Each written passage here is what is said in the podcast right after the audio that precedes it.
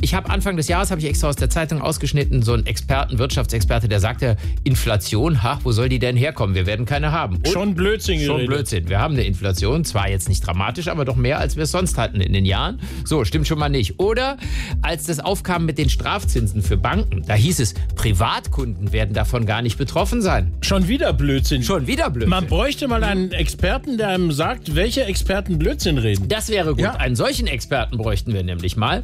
Auf jeden Fall ist es so, dass viele Banken Strafzinsen verlangen bei immer weniger Guthaben. Bald ist es also egal, ob auf dem Konto ein Plus ist oder ein Minus ist. Gezahlt werden muss sowieso immer. Es sei denn, man Ja. rechnet nochmal ganz genau nach.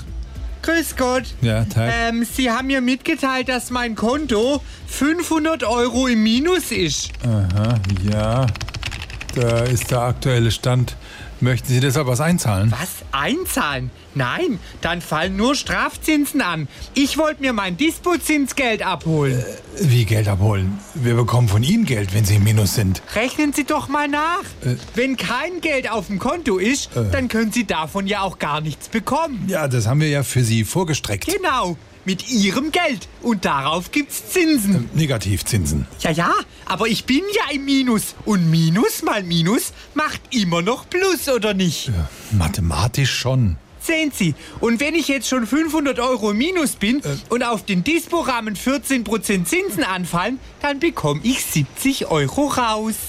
Glauben Sie mir, ich habe drei Semester Mathe studiert. Ja, wenn Sie das sagen. Ja, bitte zahlen Sie mir die 70 Euro bar aus, sonst muss ich noch Strafzinsen erheben. Gut, komm nicht wieder vor. Schönen Tag noch. Geht doch.